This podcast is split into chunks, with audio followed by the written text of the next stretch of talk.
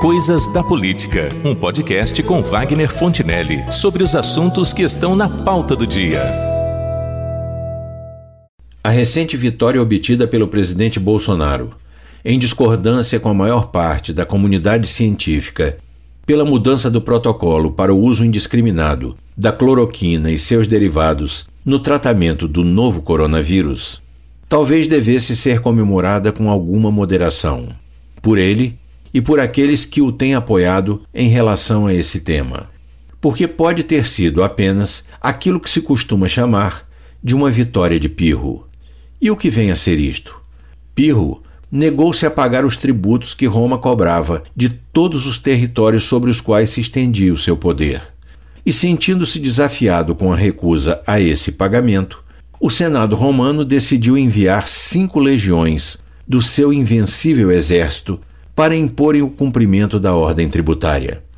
Mas Pirro, utilizando-se de todos os seus recursos humanos e materiais, conseguiu um feito até então inédito. Desbaratou as legiões que Roma mandara contra ele, sem saber que isso não passava de uma estratégia do exército inimigo.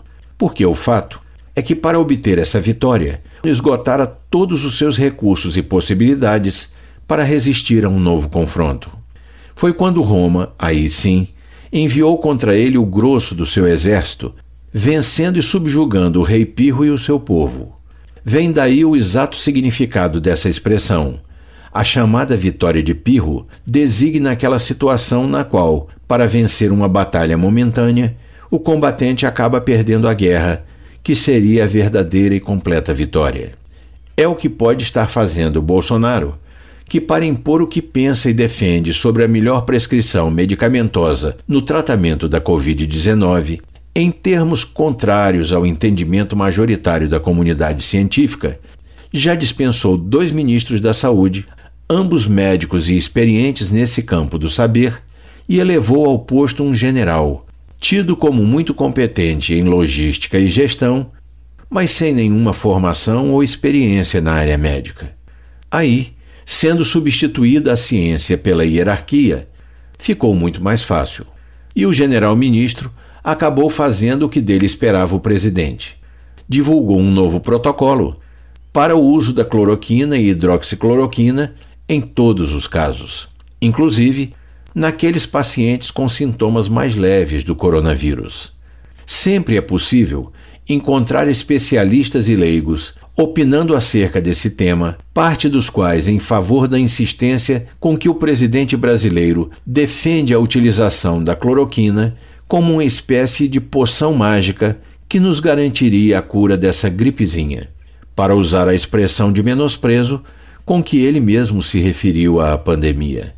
Mas não é definitivamente o que defende a maioria dos profissionais e pesquisadores da ciência médica. Há inclusive um documento, assinado por 27 especialistas, afirmando que não há indicação de uso de rotina de hidroxicloroquina, cloroquina e outras substâncias para o tratamento da Covid-19. E acrescenta que o uso da cloroquina pode ser considerado somente em pacientes graves ou críticos hospitalizados. Mas que documento é esse e quem é que afirma isso?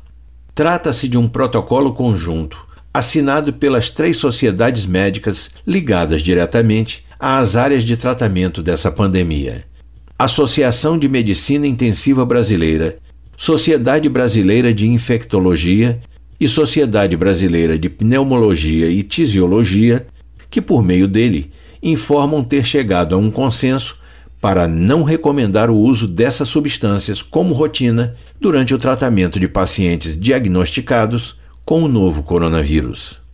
Na outra ponta desse debate, temos o presidente e o monocórdico argumento de que, se ainda não há uma vacina ou antiviral desenvolvidos especificamente contra o novo corona, não será melhor recorrer à cloroquina do que não recorrer? O que diz a maioria dos especialistas é que não porque seus efeitos colaterais são sérios e muitas vezes letais. Mas o presidente tem seus próprios motivos para continuar insistindo no uso desse medicamento, tanto quanto tem para fazer as críticas que faz em relação às medidas de distanciamento social.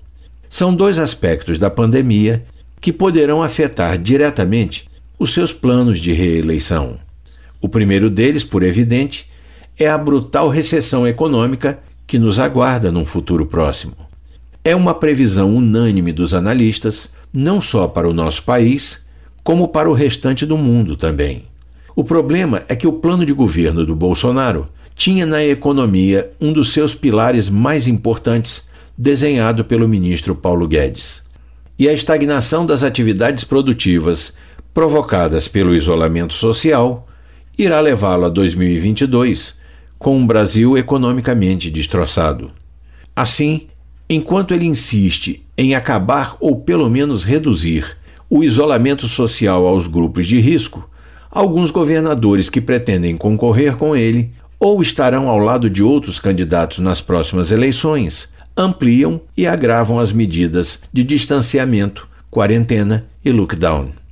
Quanto ao uso da cloroquina, acredita o presidente que esse medicamento poderia abreviar a curva e acelerar a cura dos infectados. Por seu próprio convencimento e baseado na opinião minoritária de alguns médicos, biólogos, fisioterapeutas, odontólogos e outros que tais porque de repente o país, que é o campeão internacional do achismo, ganhou milhares de especialistas no assunto. Mas ainda existe outro aspecto a considerar. O Laboratório Químico e Farmacêutico do Exército, ou LQFEX, que habitualmente produz 250 mil comprimidos a cada dois anos, criou um estoque de 1 milhão 250 mil deles em menos de um mês. Isso ampliou o estoque, que era de 5,1 milhões, para 8,3 milhões de comprimidos.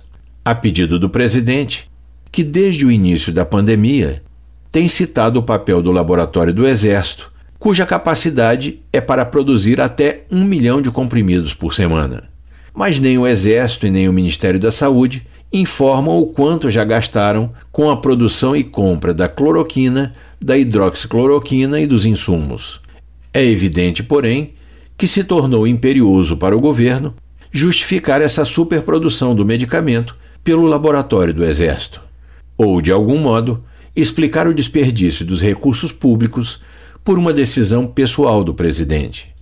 Por causa disso, exonerou dois ministros da Saúde em plena pandemia o que de certo modo afetou também a imagem do Brasil sob a ótica de outros países. Mesmo assim, ao lograr o seu intento com o atual interino do Ministério, está caminhando numa direção incerta, porque o novo protocolo do Ministério da Saúde em relação ao uso da cloroquina nos casos mais brandos não tem o poder de obrigar os médicos a adotá-lo.